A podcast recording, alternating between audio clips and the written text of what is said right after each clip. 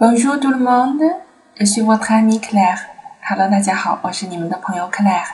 今天呢，给大家介绍二十六个字母中的最后三个，它们分别是 x、y、z。好，我们一起来学习一下吧。这个最长的啊，最长的这个字母我们学完了以后，接下来我们负担就小了哈，剩最后三个字母。第一个字母，你试着读一下，读什么呢？x。很好，x 啊，x，下一个，一个 hack，很好，一个 hack，啊，一个 hack，一个 hack 这个字母的发音有几个元音，能判断出来吗？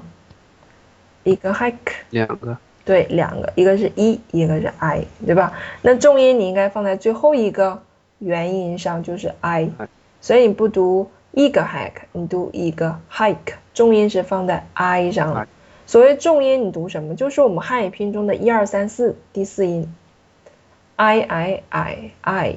所以有时候我们掌握不好这个发音，你就找汉语拼音中第四音，就把它啊找到了就好发了。你像上面那个 v v v v 读 v 的音，读不了 v，这个是 high hike。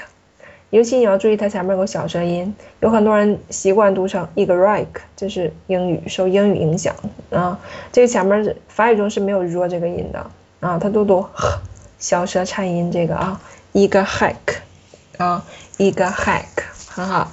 好，我们看最后一个发音，最后一个三个音素，第一个 z，最后一个 i，最后一个的，zide，zide。嗯，很好，好，这二十六个字母的这个发音我就讲完了。你学完以后，你感觉其实不是很难，很简单。特别是我们的汉语拼音可以帮助我们判断这里面很多的发音，啊，是非常简单的，不是很难。x、y、z，二十六个字母你们都学会了吗？